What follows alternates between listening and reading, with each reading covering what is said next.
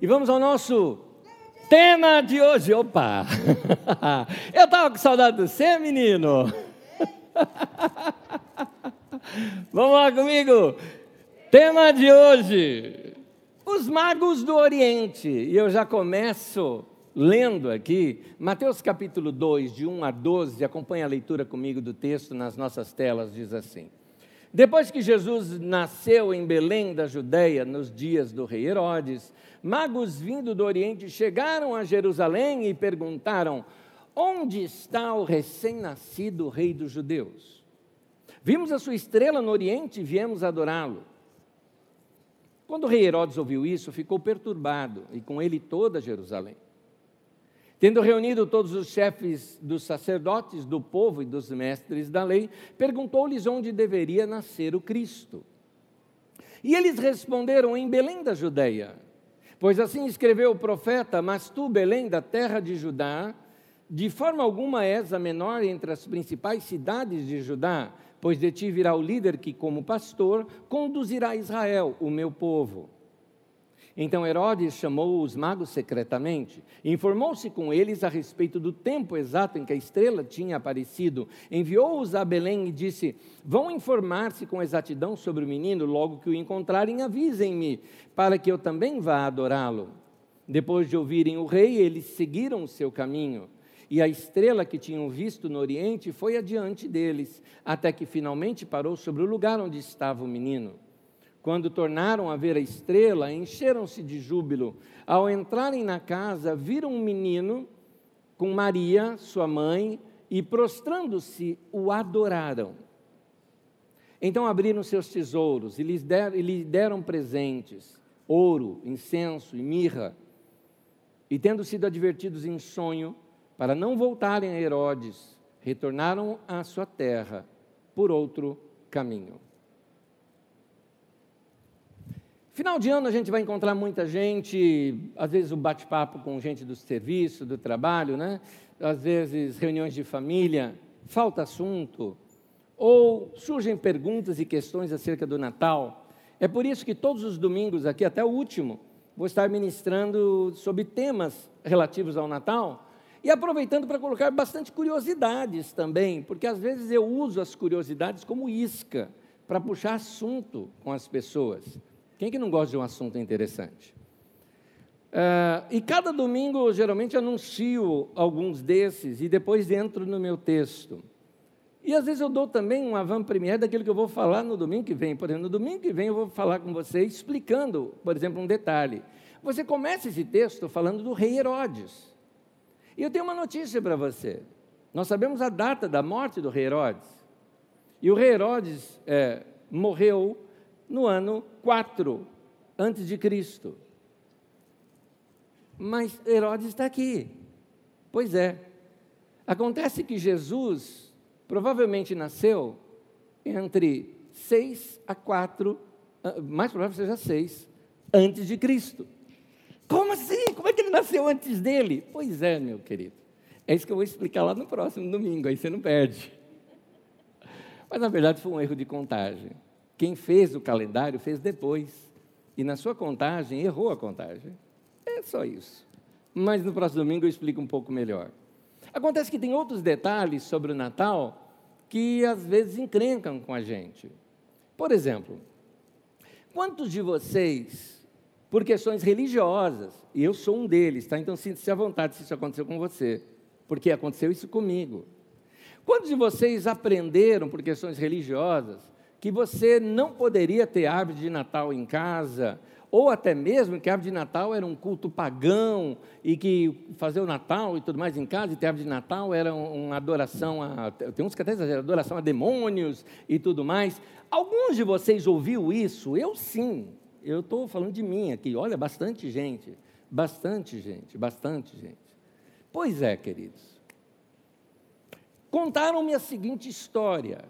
Contaram-me, e eu acreditei, contaram-me que um homem chamado Nimrod, que a gente sabe que é da Babilônia pela própria Bíblia Sagrada, tinha uma esposa chamada Semiramis, inclusive uma figura de que você tem de Maria segurando o bebê Jesus assim, na verdade é uma figura importada dessa tal de Semíramis.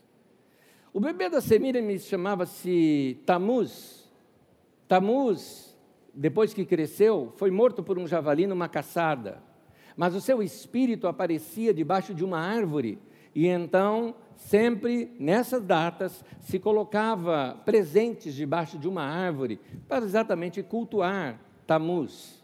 Eu aprendi tudo isso, está vendo? Você tem árvore na sua casa de Natal, põe presentes lá, isso é pagão, isso é do diabo e tal. Eu preciso te contar o seguinte: toda essa história veio de um livro escrito por um evangélico, inclusive, no final de 1800, quando este homem, Alexander, alguma coisa que eu não me lembro o nome dele aqui agora, escreveu The Two Babylons, as duas Babilônias.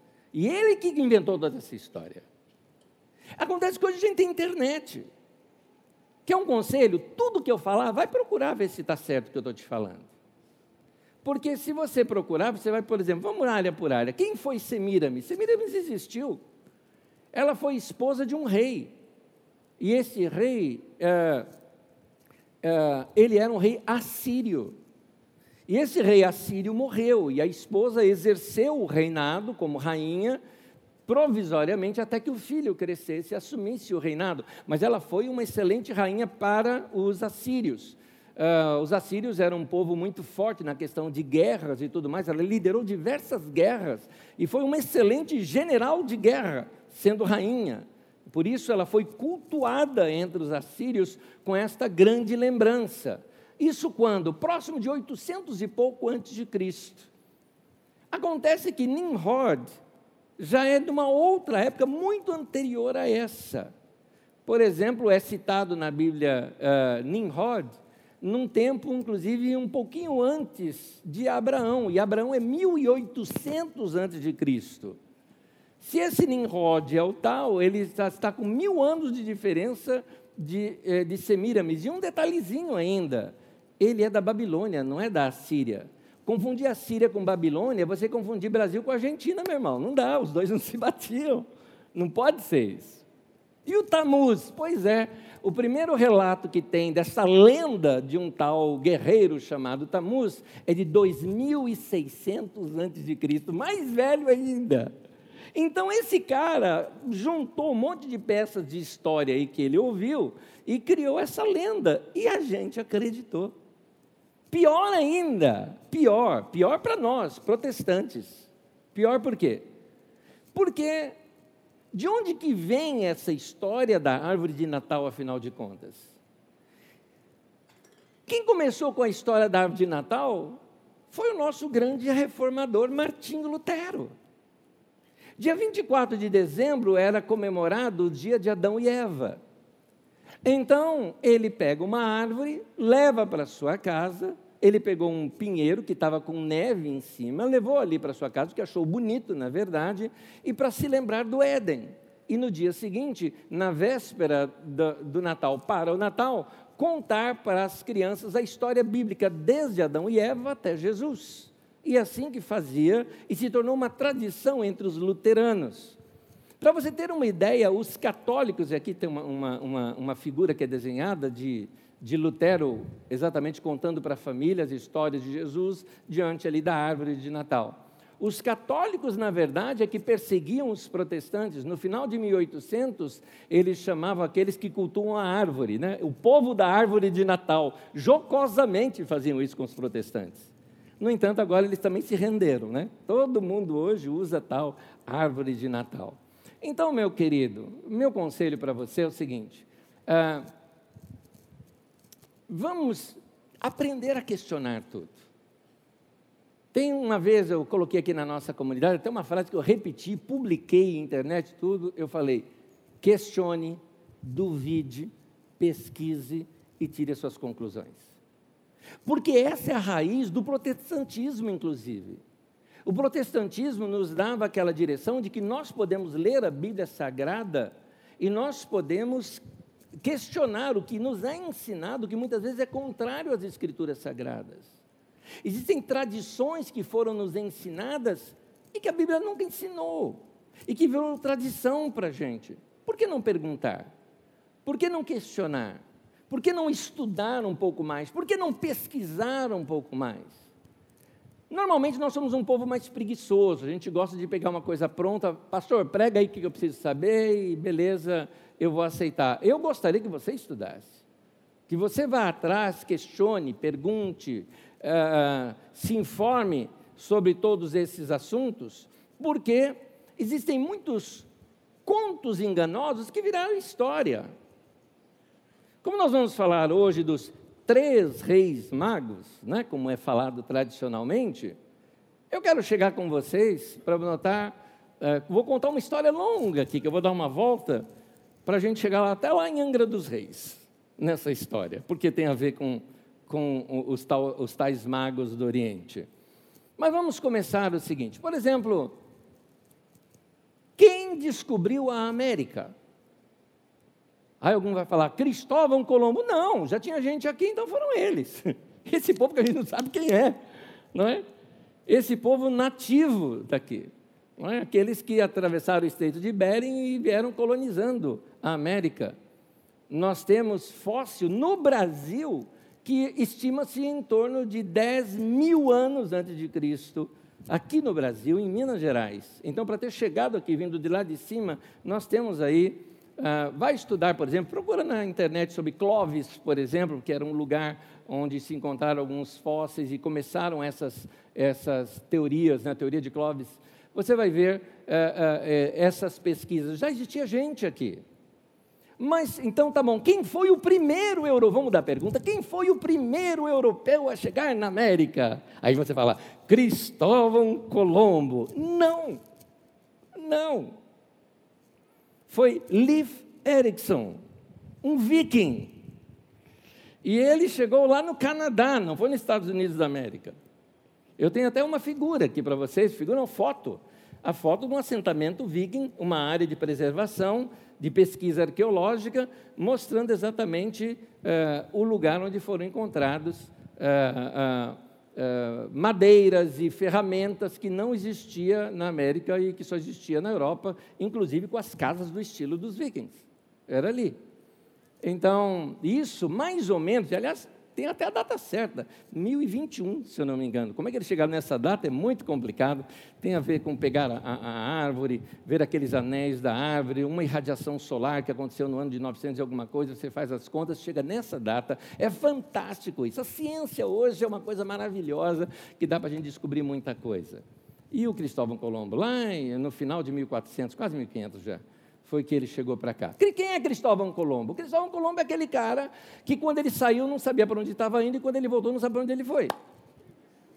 Essa aqui é a verdade. Ah, porque ah, Cristóvão Colombo era um italiano, né? de La Sereníssima República de Gênova. Eu acho tão bonito esse La Sereníssima deles, que é muito bonito. É, mas ele foi pelo é, é, foi orientado e ele foi representando a Espanha. Ele estava em contato com o rei espanhol quando ele fez essa viagem. Mas, aliás, antes disso, deixa eu colocar mais uma coisinha aqui. Eu costumo até dizer o seguinte: e quem inventou a América? Quem inventou a América? Mas que? Italiano, claro. Foram os italianos que inventaram a América, porque o italiano inventou tudo. O italiano inventou o banco, o italiano inventou o cheque, o italiano inventou a promissória, o italiano inventou a máfia, o italiano inventou a pizza, para acabar tudo em pizza. Não é? Isso, esses são os italianos. Você vai entender já mais adiante, quando eu falar de um outro cara, vocês vão entender por que os italianos inventaram isso. Que a América é uma grande invenção. Mas vamos lá. Ah, Colombo foi assim, mas aí tem um outro cara na história. Foi até um cara que quem equipou o, os navios de Colombo, né? é, Santa Maria, Pinta e Nina. É, Para você ter uma ideia, um dos que eram aquele que dirigia um desses navios, o navio Nina, né? a, a caravela Nina, é, esse que era o Pinzon, foi o primeiro homem a chegar no Brasil. Não foi o primeiro europeu a chegar no Brasil não foi Cabral, ele chegou antes de Cabral, chegou em janeiro, Cabral só chegou depois. É, então, é, é, Colombo se informou tudo com esse homem. Esse homem era um homem muito conhecido, chamado Américo Vespuccio, ou Américo Vespúcio, aportuguesando aqui. Américo Vespúcio, o cara era genial, escrevia muito bem. Foi amigo de Michelangelo, foi amigo de Botticelli, foi amigo de uh, Da Vinci e colega de classe uh, de Maquiavel. Então, esse, esse homem muito inteligente, escrevia muito bem, fez uma viagem para o Brasil. E nessa viagem que ele fez para o Brasil, claro, depois já de Cabral, em 1501, ele foi nomeando a costa brasileira para o governo português, dando nomes de acordo com o dia em que ele parava. Por exemplo, quando no dia 1 de janeiro ele aportou num determinado lugar, chamou o lugar de Rio de Janeiro. E aí no dia 6 de janeiro ele parou o navio mais embaixo ainda, né, sentido sul, onde ele coloca o nome de Angra dos Reis. Por quê? Porque isso aconteceu no dia 6 de janeiro, que era chamado de o dia de Santo Reis. É, é interessante que é, é singular e plural, né? Santo Reis. Né? Aliás, eu queria que você soubesse que quem inventou o dia de Santo Reis não foi Tim Maia, tá bom? Tem gente que pensa que cada música dele vem dali. Uh, no Brasil tem uma festa popular, principalmente nordestina e no norte, em Minas também tem, onde se celebram uh, esse dia dos chamados Três Reis Magos, é assim que o pessoal costuma dizer. Este homem, esse Américo Vespúcio, uma das coisas que ele fez é que ele criou, fazia escritos para os seus financiadores, que eram os dos bancos italianos, e também para o seu outro chefe, que era o rei de Portugal. Acontece que um escrito assinado por ele, chamado O Novo Mundo, sim, Américo Vespúcio é o que dá o nome a esse lugar de Novo Mundo, que você sempre ouve falar, ah, o Novo Mundo, as Américas, tal, então, ok. Ele que deu esse nome. Então ele chamou o Novo Mundo, era uma literatura tipo literatura de cordel, que se espalhou o mundo afora, e aí é que está o caso, encontramos o primeiro Pinóquio da história. Lembrando que Pinóquio também era italiano. Américo Vespúcio escreveu que ele fez quatro viagens, e uma antes de Colombo, ou seja, ele foi o cara que veio na América pela primeira vez. Mentira, não tem uma prova disso. Duas viagens para o Brasil, corretas, essas são documentadas. E mais uma quarta viagem que também não é documentada. E então ficou conhecido no mundo inteiro que aquele homem tinha, tinha descoberto esse mundo novo, esse tal de Américo. E então, uma vez, quando uma reunião de cartógrafos estavam fazendo os mapas, tentando desenhar os mapas da, de onde nós estamos hoje, colocaram o nome do quê? Em homenagem a Américo Vespúcio, colocaram o quê? América. Afinal de contas, Europa, África, Ásia, tudo nomes femininos, ou seja, nomes de uh, deusas, não é? E ele ia colocar Américo aqui, não, coloque América. E o homem, o Pinóquio, o, o, o autor das fake news, ganhou o nome do, do, do continente, não é? Ganhou o nome do continente. Você vê que o que vale é você repetir, repetir, repetir, repetir uma mentira que ela pega e vira verdade. As fake news nascem assim. E eles não tinham como checar. Quando anos depois checaram e as histórias de Colombo ficaram mais comprovadas, não tinha mais como voltar atrás, porque todo mundo chamava esse lugar de América. Detalhe: Colombo ach... nunca pensou em América, Colombo achou que ele tinha chegado nas Índias. Porque os portugueses e os espanhóis estavam agora com o comércio bloqueado para ir para as Índias comprar coisas, porque os mouros tinham dominado aquela região de Constantinopla. Os portugueses tentam dar a volta pela África, o que conseguiram depois, lá no Cabo da Boa Esperança. E os espanhóis, que já sabiam que a Terra era redonda, inclusive, se você quer saber, desde a época dos gregos já sabiam que a Terra era redonda, né? então eles falaram: nós vamos para o oeste e vamos chegar nas Índias. Por isso eles chamavam de as Índias Ocidentais, que é, vão para o oeste. Chegaram nas Bahamas e achou que eram as Índias. E por quê? É, é, e um detalhezinho. Quando você usa o gentílico, o gentílico é quando você explica a pessoa que é daquele lugar. O gentílico brasileiro para alguém que é da Índia é um indiano, né? o gentílico português. E o gentílico do espanhol para quem é da Índia é índio. Por isso, passaram a chamar os seus habitantes de índios, que eram os moradores das Índias, que é, é, que, que este é, navegador, o Cristóvão Colombo, morreu achando que ele tinha chegado nas Índias. Tadinho, ele não sabia.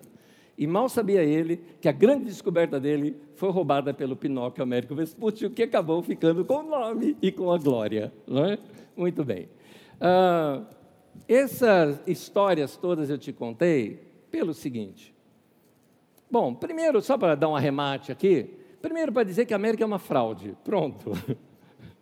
E também que eu acho um barato que os estadunidenses eles adotaram para si o nome América, né? Você já percebeu isso? Que o pessoal que mora nos Estados Unidos chama de América. O que eu não aguento é, é brasileiro que está lá e fala, não, porque aqui na América, oh, eu também estou na América. Aliás, a América, a primeira América era aqui, não era lá. Porque o primeiro lugar que teve, tirando né, as dos vikings lá no Canadá, foi nas Bahamas e depois foi a América do Sul, inclusive no Brasil depois que chegou-se nos Estados Unidos. Então aqui é mais América do que lá. Mas tudo bem, deixa eles ficarem com o nome, porque eles roubam as coisas no mundo e sempre colocam os nomes deles. Né? É assim mesmo.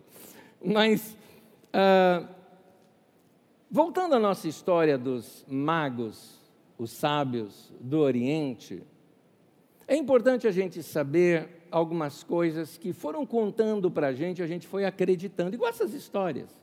Se a gente não questiona e não vai atrás, a gente aceita.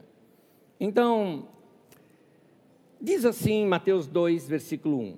Depois que Jesus nasceu em Belém da Judéia, nos dias do rei Herodes, magos vindo do Oriente chegaram até Jerusalém.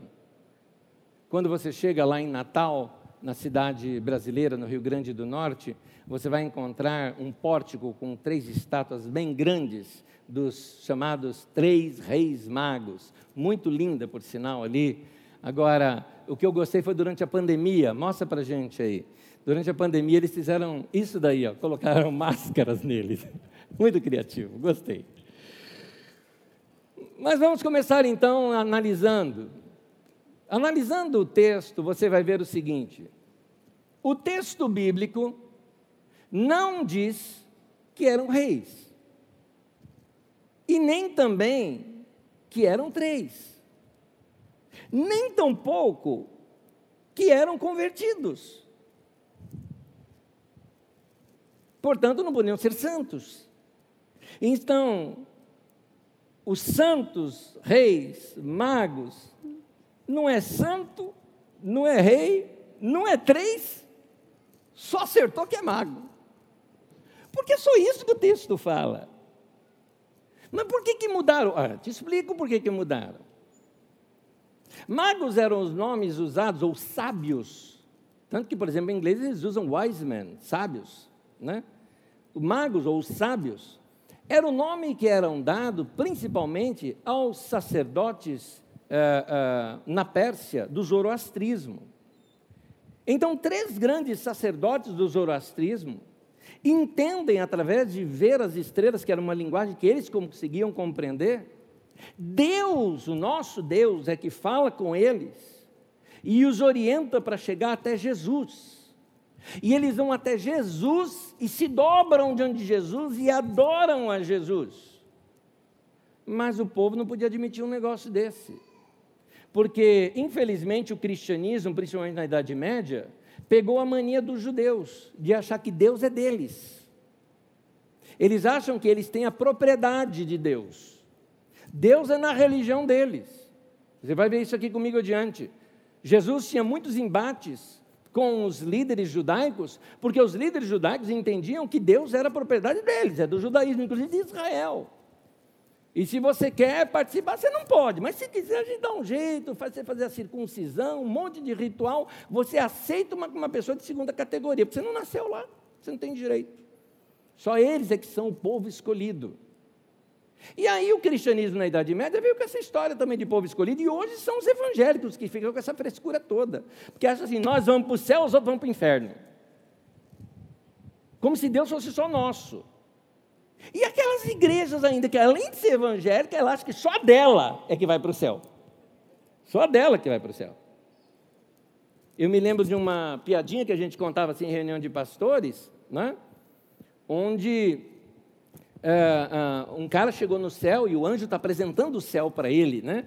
E ele, abismado de ver o céu, que lindo, tudo mais, aquela multidão cantando. E ele falou: E aí? Quem? Ele falou: Está ali, ó. Olha, aqueles ali eram presbiterianos, aqueles eram metodistas, ó, os católicos ali também. Todo mundo junto, tudo misturado aqui e tal. E ele olhou, olhou, olhou, falou: Ué, cadê os batistas? Ele falou: Eu vou te mostrar. Abriu uma sala, estava lá, falou: Todos os batistas estão aqui. Falou, aqueles eles acham que eles estão sozinhos aqui. Eu era batista, essa piada era para mim, tá? Então, porque a gente achava que só a gente era, ia para o céu. E tem igreja que pensa assim até hoje. Santa tolice, Batman. então, uh, os judeus eram assim. E os cristãos ficaram assim. Então, essa história, como assim? Líder de outra religião vindo com o meu Cristo ali. Não, não eram líderes, eram reis. Eram reis, porque aí vão dignificar o Cristo sendo reis. Gente, não podia ser rei. Porque rei não viaja sozinho de camelo, meu amigo. Ainda mais num tempo com tanto assalto que tinha. Os reis, se fosse rei, vinha com comitiva, vinha com exército. Te garanto, 150 pessoas no mínimo, cada um deles. Para mais eu diria, para muito mais, talvez umas 500, porque os reis eram exagerados. Dividiam-se em várias carruagens para ninguém saber qual era exatamente a carruagem do rei, caso tivesse algum ataque no meio do caminho. Os reis eram assim. Eles não eram reis. Eles eram líderes de outra religião. Como assim Deus falou com eles? Pois é. E Deus se deve alguma satisfação por causa disso? É uma boa pergunta. É uma boa pergunta. Ele é Deus ou não é? Ele pode fazer o que ele quer ou não pode? Ou ele tem que passar primeiro para a tua teologia para ele ser Deus? Se Deus cabe dentro de uma teologia, então ele não é Deus, ele cabe dentro de uma caixinha. Já não é mais Deus, ele é menor do que aquela teologia. Então, ninguém explica Deus, como diz um cântico por aí. Então, é importante a gente saber disso. Agora, ah, quando estes magos chegam, Aliás, mais um detalhe, né? Não só colocaram o nome de, uh, o, uh, que eram três reis magos, como deram nomes para eles. Alguns de vocês até sabem os nomes, não sabe o nome? Você não ouviu aprender os nomes deles? É, Gaspar, não é? E falavam de onde era. Um era da Pérsia, o outro era africano, inclusive, né? Vieram de nações diferentes. Era Gaspar, é, Baltazar e Belchior que era um rapaz latino-americano que não tinha dinheiro no banco. Era esse cara, esse era latino-americano. Então, ah, como você vê, tradição baseada em especulação. Mas é assim que a gente faz história, não é? Muitas histórias são compostas assim. Cabral descobriu o Brasil, a gente sabe que não foi. Né? Já tinha tratado Tordesilhas antes, já tinha dividido a América, como assim? Não sabia o que tinha aqui mas são contos que viraram história. Voltando aqui à nossa história dos magos, a minha questão toda não é essa. E aqui que vem o meu ensino. Por que, que Deus colocou isso nas Escrituras? Esse é que é o caso. Sempre que você pegar um texto bíblico, tente entender por que esse texto foi escolhido por Deus, inspirado por Deus, para que homens e mulheres juntos em comunidade escrevessem aquilo e deixassem registrado até nós. Quando você pergunta o porquê, você entra de fato na, no campo da revelação. Gênesis, por exemplo, em vez de você perguntar o que e como, pergunte o porquê. Gênesis não está dizendo como o homem foi criado, mas por que o homem foi criado. Livro de Gênesis não é ciência, livro de Gênesis é revelação. Mas sobre Gênesis tem uma série no nosso, uh, no nosso canal do YouTube, vai lá e assiste. Não é? Porque muitas pessoas falam, não, é difícil para eu entender. Eu vendo lá, Deus fez um boneco de barro, assoprou e pum, virou gente. É, mas é Deus que fez, né? Sim, Deus, Deus é Deus, Ele pode fazer dessa maneira, claro que pode. Mas o texto não é isso que está dizendo. O texto está mostrando o porquê. Há uma relação do homem com o planeta, há uma relação do homem com a terra. Há essa relação e começa lá em Gênesis a gente aprender isso. Então, é, são, são livros que nos trazem revelação. Não reduza a Gênesis à ciência que você vai se perder. Traga o livro para o campo da revelação. Da mesma forma, a questão dos magos do Oriente não é uma visita. A visita aconteceu. Eu acredito até que ela é histórica. Alguns acham que ela é apenas simbólica. Não, eu acho que foi histórica mesmo. Não tem nenhum problema em saber que aconteceu essa história dessa maneira. Mas a questão é por que, que Mateus resolveu escrever isso? Porque Lucas, Marcos e João não escrevem, só Mateus. Os evangelhos foram escritos para doutrinar a igreja. Os evangelhos não foram escritos para evangelizar. Evangelho é para a igreja. Por que foram escritos os evangelhos? Ora, por que, que não foram escritos antes? Por uma simples razão. Escrever os evangelhos antes era desnecessário. Porque Jesus tinha acabado de partir, os discípulos que viram tudo sobre Jesus estavam vivos. Então, nas reuniões da igreja, quando ia narrar, por exemplo, uma cura, Jesus curou um cego lá em Jericó. Alguém falou: oh, Eu era morador de lá, eu vi. Foi incrível. Começa a contar para você: Eu estava lá, eu vi. Isso era fantástico. Então ninguém estava escrevendo nada, até porque eles estavam esperando Jesus voltar por aqueles dias. Então não tinha por que ficar escrevendo nada. Mas os anos vão passando, Jesus não retorna. E aí as pessoas vão morrendo, as testemunhas oculares vão morrendo. Novos discípulos, novos convertidos surgem, que não andaram com Jesus, não conhecem sobre Jesus. Onde é que eles vão aprender isso? Então, algumas comunidades resolveram escrever a história de Jesus para catequizar, para doutrinar aquela comunidade. É, ela é, a Bíblia é feita em muitas mãos, tendo claramente um responsável sobre ela. No caso, Lucas, o responsável pela comunidade que escreveu aqueles textos. Mateus, o responsável por aquela comunidade, que era onde? Na Síria. Na Síria, um lugar muito próximo ali da Pérsia, conhecendo muito bem a religião da Pérsia, muito forte ali em toda a região deles. Nada melhor do que, puxa vida, teve três, ou três, olha eu falando três, porque a Bíblia não fala que eram três, a Bíblia fala que eram três presentes que eles deram. Podiam ser seis caras que levaram três presentes, podiam ser dez que levaram três presentes, podiam ser dois que levaram três presentes. Eles falam: olha, tem uma história de líderes desta religião que foram e se dobraram, adoraram o Senhor Jesus. Isso precisa ser escrito porque aqui nós vamos tirar algumas lições para a nossa comunidade. São essas lições que eu quero aqui examiná-las com vocês. A primeira razão que eu vejo que está é, isso nas Escrituras Sagradas é que, ao longo de todo o ministério de Jesus, você vai ver um embate de Jesus com os líderes judaicos. Porque os líderes da religião judaica, eles imaginavam que Deus era uma propriedade deles, que Deus era deles.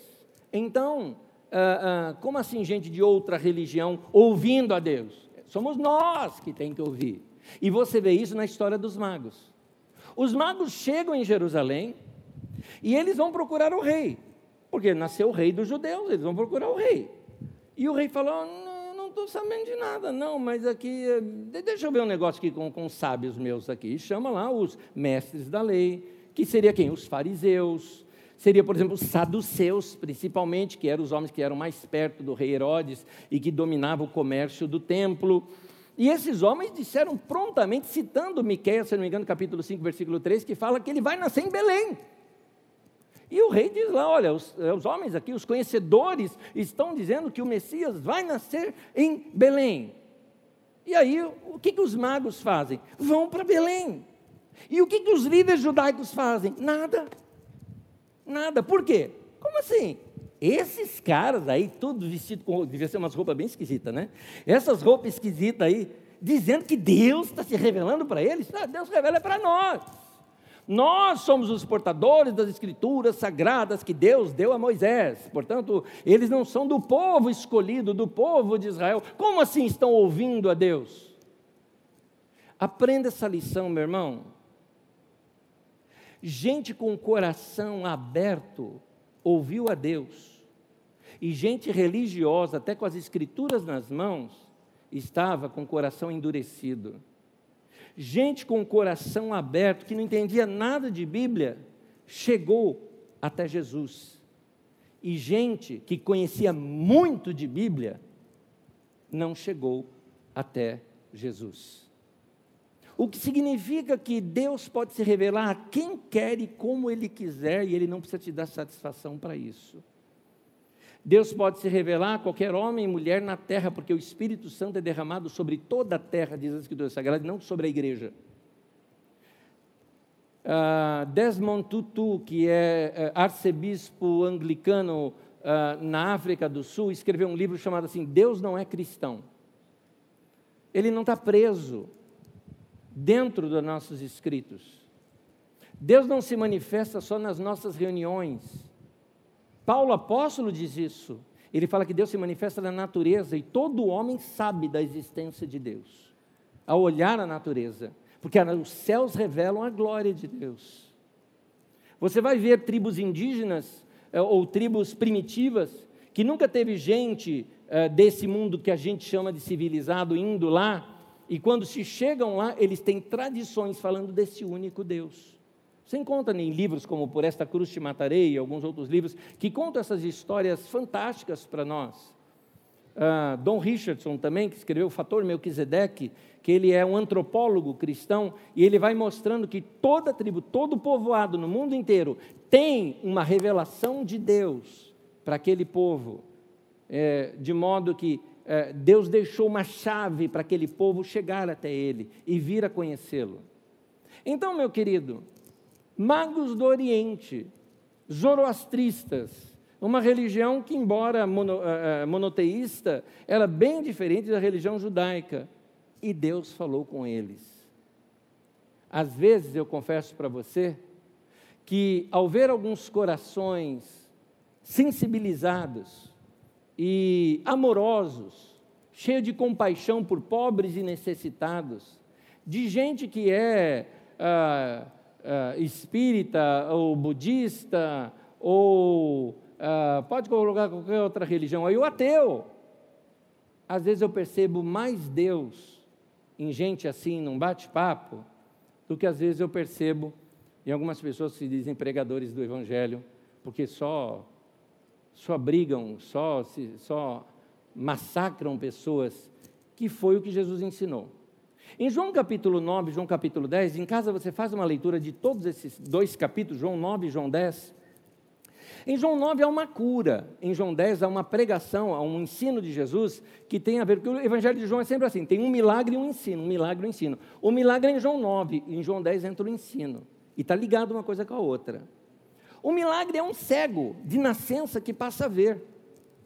E aí o homem é curado, e Jesus cura e some do pedaço, aquele reboliço no lugar, porque todo mundo sabia que o homem desde nascença, e ele já era adulto, era cego. Vêm os líderes né, religiosos e eles vêm com pergunta: peraí. Eles, na teologia deles, tudo era feito por Deus. Se a criança nasceu cega, foi Deus que fez isso. Agora vem alguém, esse tal de Jesus, e desfaz o que Deus fez, como isso? Não é possível. Não é possível. Você era cego mesmo? Eu era cego, agora eu estou vendo. Ah, vamos falar com seus pais. Foi lá falar com os pais dele. Fala com os pais dele. Ele era cego, sim, ele era cego. Vocês afirmam, fala com ele, ele, é, ele já é maioridade, ele já é adulto, pergunta para ele, estava com medo, né, já, porque já era ameaça. Voltaram no cara. Não, isso aí é um engano seu. Ah, mais ou menos assim, não, você não é, você, você, não, tá, você era cego, não, não era cego, então. Não, eu era cego, então você não está vendo. É um engano que você está vendo. Era assim, eles queriam, eles estavam perdidinhos, querendo lidar com aquela situação. Mais tarde eles voltam de novo a falar com o cara, e eu gostei da resposta do cara. Ele chegou assim para o cara e falou: Esse Jesus que você disse que te curou, mas você era. Ele falou, ele falou: Você quer saber dele por quê? Vocês querem também se tornar discípulos dele? Deu uma nos caras, né? Não, nós somos discípulos de Moisés. E tudo mais. E Jesus, na verdade, deu a seguinte lição: um cego que queria ver e foi curado. E gente que via, mas era cego e não queria ser curado. Cego pela religião, cego, cego pelos seus próprios paradigmas. Sabe o que é paradigma? Uma forma de pensamento que quando você cai é um trilho, você não sai dali. Você pensa aquilo e acabou. Você vê isso em tempos de política. Você próprio cara que está errado, ele não aceita. Ou, vamos colocar aqui nos nossos dias, nos tempos de pandemia que nós estamos, o movimento anti-vacina. Não, esse negócio de vacina eu não acredito, não é para acreditar. Ciência não se acredita em ciência, ciência se prova. É isso que tem que fazer, tem que provar. Não tem fé em ciência. Ciência é prova. E a prova está aí, meu querido. Você vê nos Estados Unidos o número de pessoas que estão infectadas hoje, todos não vacinados. Você vê na Alemanha aumentando o número de infectados e, e mortos, eh, são as pessoas que são questões letais, todos não vacinados. E as pessoas ficam aí, não, não, não vou tomar vacina. Na verdade, eu vou te dizer o seguinte: é, é, é, eu sou a favor, eu sou a favor, falo abertamente isso, eu sou a favor de que deveria se usar o passaporte de vacina para entrar aqui, ó, no culto da igreja. Eu só não posso impor isso porque eu não tenho lei atrás de mim para isso. Infelizmente, o nosso governo amarela agora diante dos evangélicos. Os evangélicos estão mandando no governo hoje. Porque no cinema você tem que apresentar, para estádio de futebol você tem que apresentar, para teatro você tem que apresentar, para a igreja não. Ah, mas na igreja a pessoa vai para buscar a Deus. E buscar a Deus não pega vírus? É isso? Olha a estatística. Você sabia que pelo Ministério da Saúde, se você procurar lá por ordem exatamente de, uh, uh, de profissão, sabe qual a profissão que mais matou gente? Que teve maior número de mortos? Uh, líderes religiosos. Foi o que mais morreu gente. Por quê? Porque durante a, durante a pandemia, aquele negócio, não, super-heróis, não pega, sabe, corpo fechado, né? Aleluia, Deus me cura tal. E aí dá esses problemas todos. Não conhece a fragilidade humana e esquece. É um, é um momento Marvel da igreja, né? Todo mundo se julgando assim, super-heróis e tudo mais. E Deus não faz super-heróis, né? Mas o problema, alguém fala assim, não, mas a questão de não tomar vacina é uma decisão minha, da minha liberdade. Liberdade sua, você está me colocando em risco. Mas você é vacinado. Pois é, meu querido, eu sou vacinado por um determinado tipo de vírus. Acontece que se você não é vacinado, o vírus dentro de você encontra aquela casona. Oh, vai ter festa aqui hoje. E ele fica lá e se multiplica e ele se faz, ele se transmuta, ele muda, ele causa uma variante. As variantes surgem, aí surge uma variante que a minha vacina não funciona. E aí a sua ignorância me leva à morte, por exemplo. Então, é, a pessoa deveria ter sido, sim, obrigada a vacinar. Eu sou a favor disso.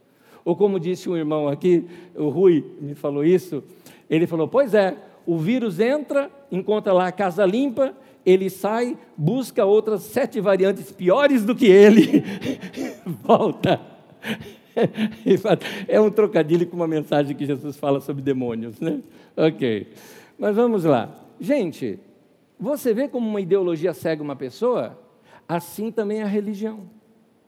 Quando a religião ela não tem base no amor de Deus. As escrituras, elas têm uma chave para se interpretar as escrituras, que é o amor de Deus.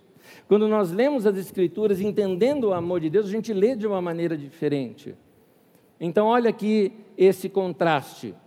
Gente de outra religião souberam que o Messias iria nascer em Belém da Judéia e foram para lá. Os religiosos tinham as escrituras nas mãos, sabiam que ele nasceria em Belém da Judéia, mas não foram para lá. Foi assim. João 9,39 conta o que Jesus disse com relação àqueles líderes farisaicos que não acreditavam no cego. Ele diz assim: Jesus disse: Eu vim ao mundo para pôr tudo às claras, para estabelecer as distinções, de modo que quem nunca viu possa ver, e os que têm pretensão de ver pareçam cegos. Inclusive, quando Jesus continua nessa história, em João 10, ele está falando sobre esses falsos líderes, e ele fala que ele é o bom pastor, que dava vida pelas ovelhas. Ele era o bom pastor que ensinava as pessoas a terem uma vida abundante. Eu vim para que vocês tenham vida e vida em abundância. E ele diz o seguinte: o ladrão veio para matar, roubar e destruir. E você que é crente há muito tempo ouviu a vida inteira que ele está falando do diabo. Jesus não está falando do diabo. Jesus está falando dos falsos líderes. Vai ler no contexto. Jesus está dizendo que esses falsos líderes são ladrões. Muitos desses caras que aparecem muitas vezes falando em nome de Jesus no meio da igreja, isso é ladrão. Esses caras, como diz o livro eh, de Apocalipse, é uma besta. É o livro que fala isso, gente. Porque diz que parece cordeiro, mas fala como dragão.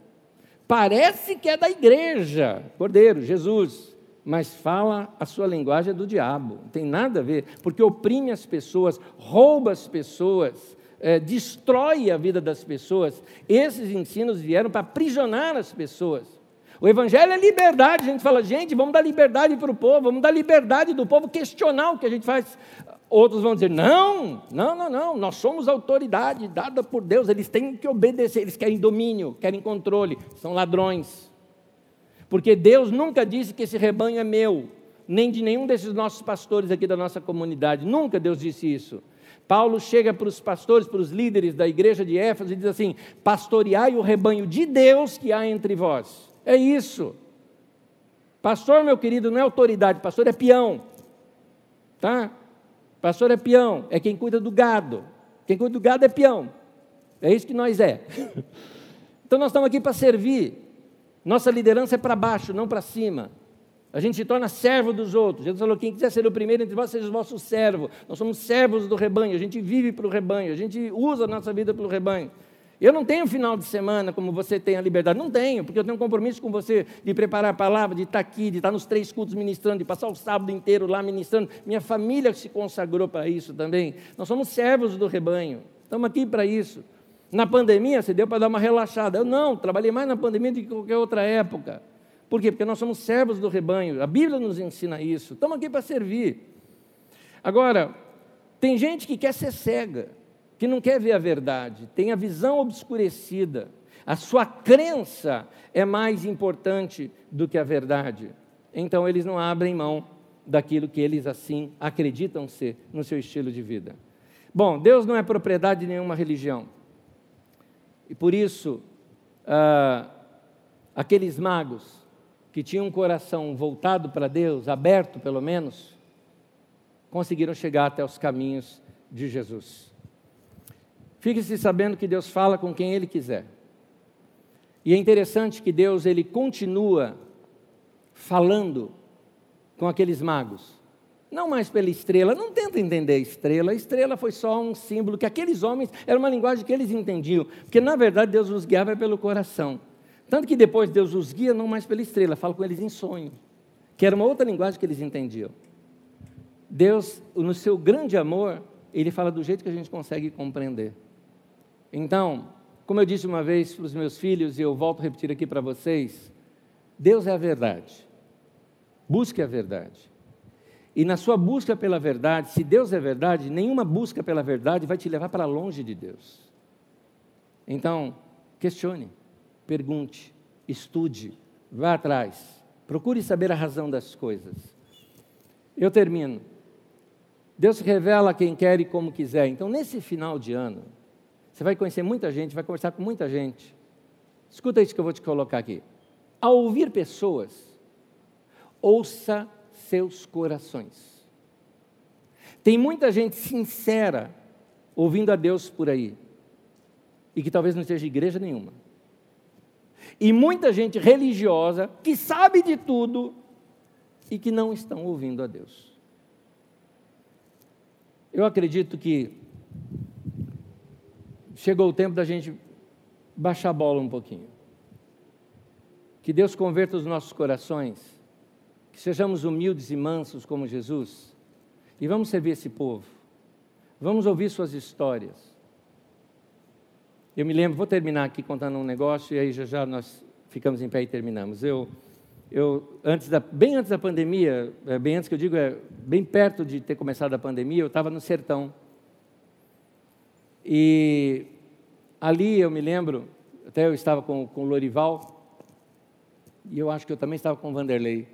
É, nós ali, fomos numa casa onde eles tinham perdido muita coisa ali, e conversamos com aquele senhor, e foi uma, uma experiência tão gostosa, porque é, nós conversamos ali com ele, e falamos do Evangelho, ele estava com o coração tão aberto para o Evangelho, que a gente começou a não tratá-lo como alguém que a gente estava evangelizando, mas como alguém que tinha tido uma experiência com Deus. E ele teve. E então, demos ali depois para ele roupas e comida, né? isso depois da gente conversar, foi um tempo muito gostoso. E na hora de ir embora, vamos orar, vamos orar. O Lorival teve a seguinte sacada, vou dizer assim, tá? a seguinte impressão. Ele chegou para aquele senhor e falou: Vou pedir para o senhor orar por nós. O homem olhou assim, se sentiu honrado. Ele viu o jeito da gente fazer, né? Que a gente se abraça assim, depois assim. Ele abraçou a gente assim. Ele fez o seguinte: Deus valeu. Amém. Que oração mais sincera. Eu amei a oração daquele cara. Eu amei. Deus estava ali. Através daquele homem nos ensinou algumas coisas. Tenha um coração aberto para ouvir. Às vezes a gente vai falar com as pessoas, elas dizem, não, eu sou salvo, ele é o perdido, então eu vou ensinar o caminho da salvação. Querido, pode até ser verdade tudo isso, mas vai por outro campo. Vai respeitando as pessoas. Vai respeitando a religião do outro. Vai respeitando as ideias da outra pessoa.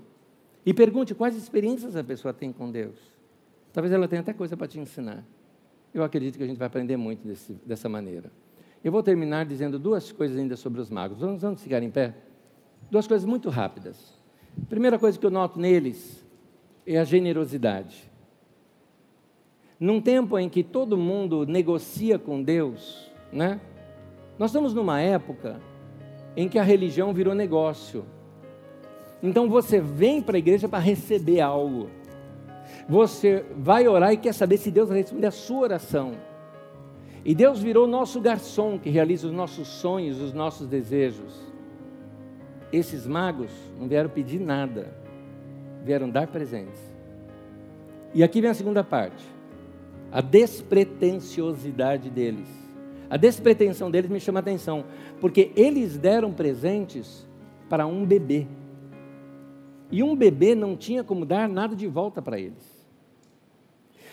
Eu sou a favor de dar presentes no final de ano, eu acho muito bonito isso. Mas não é por causa do comércio, não. Mas é de outra maneira que eu queria te mostrar. Quando você dá presente para os seus filhos, para sua namorada, para o seu namorado, para sua mãe, para o seu pai, você recebe algo de volta. Talvez você não receba um presente, mas recebe sorriso, recebe abraço, recebe muito obrigado. Aqueles homens deram para um bebê que não teve como agradecê-los, não teve como dar nada de volta.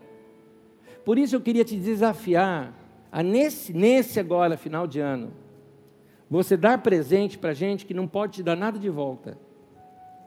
Como, por exemplo, quando você pega uma cesta básica e dá aqui a cesta básica, e nós vamos enviá-las para lá, para o sertão, a gente não sabe para quem a cesta que você deu vai.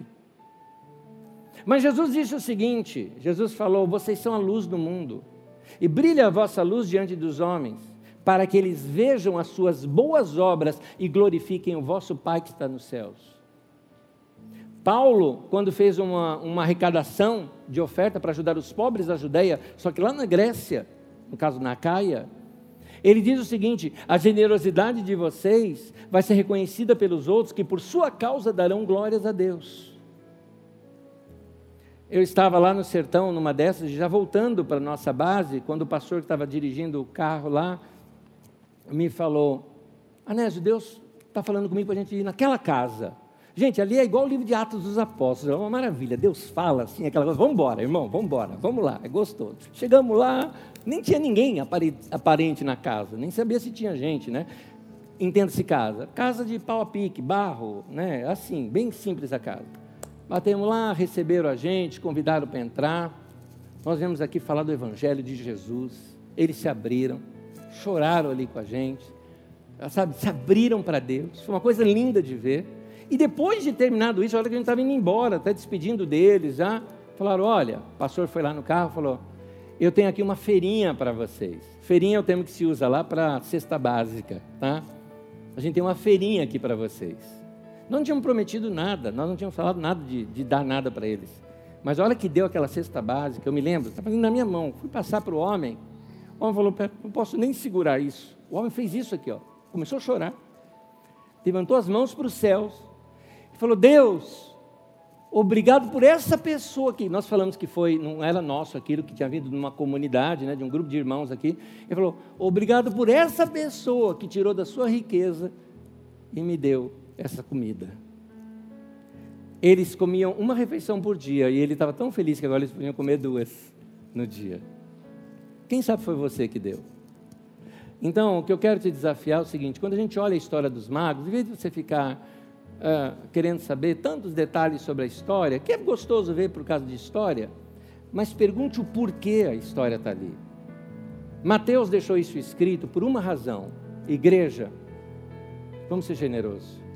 Vamos aprender com gente até de outra religião que foi mais generosa do que nós. E vamos doar o que nós temos para pessoas que talvez nem tenham como agradecer. E tem mais. Enquanto hoje tanta gente vem para Deus só para pedir, que tal você vir para dar? Vem para dar. Vem para oferecer alguma coisa, não só para Deus, mas ao próximo também, porque você serve a Deus servindo o próximo. E eu termino repetindo aquela história em que eu vi na televisão um, um, um jornalista entrevistando, que ele está fazendo uma matéria lá na Praça da Sé, não agora nos nossos dias, isso é muito antiga já, e ele viu um rapaz saindo com umas marmitas assim, à noite. E ele, o repórter chegou ali na hora, falou: Bem, é, é, é, para onde você está indo, o que você vai fazer, né? Estava querendo saber ali da, qual instituição que é essa, que obra social que é essa. E o rapaz respondeu todo alegre: Eu vou ter um encontro com Jesus. Ele falou: é, Explica isso. Ele falou: Eu vou fazer um culto para Jesus. Ele falou: Quantas marmitas? Sim. Jesus falou: Quando eu tive fome, você me deu de comer. Quando eu tive sede, você me deu de beber. Ele falou que quem fez a um dos pequeninos dele, para ele o fez. Olha um ali, ó, ele mostrou está dormindo ali, debaixo daqueles papéis ali. Vamos lá fazer um culto para Deus, levando comida para essa pessoa? Que coisa linda, gente. Era um cara do exército da salvação. Que coisa linda. Faça um culto para Deus nessa semana. Amém? A, a, a, verdadeira religião, diz Tiago, diz isso. É isso. Cuidar das viúvas, dos pobres, dos necessitados. É isso. Esse que é o verdadeiro. É assim que a gente faz. A gente serve a Deus servindo pessoas. A gente dá para Deus dando para pessoas necessitadas. Vamos fazer isso nesse final de ano? Põe tua mão no peito, eu quero orar com você e terminar. Senhor, abençoa o teu povo, abençoa a minha vida e a vida dos meus irmãos. Nos livre do egoísmo de pensar só na gente e na nossa família. Nos torne misericordiosos, nos torne generosos, como esses magos desconhecidos lá do Oriente, que nos deixaram esta grande lição que deixaram suas casas, famílias, viajaram para longe, levaram das suas riquezas para dar para alguém que não poderia dar nada em troca para eles naquele momento, que era um bebê. Que seja assim a nossa vida, que possamos servir as pessoas que não podem nos dar nada, mas ao mesmo tempo estaremos dando para o Senhor. Ó Deus, recebe o nosso coração hoje aqui e ao longo da nossa semana as nossas ofertas de amor colocadas nas mãos de pessoas necessitadas em nome de Jesus. Abençoa o teu povo e que todos nós saímos daqui em paz, sabendo de uma coisa: aqui tivemos um encontro com o Senhor e o Senhor falou conosco. Em nome de Jesus. Amém e amém. Uma última palavra com vocês que eu estou falando todos os domingos. Que Deus te abençoe. Tenha um feliz Natal. Deus abençoe.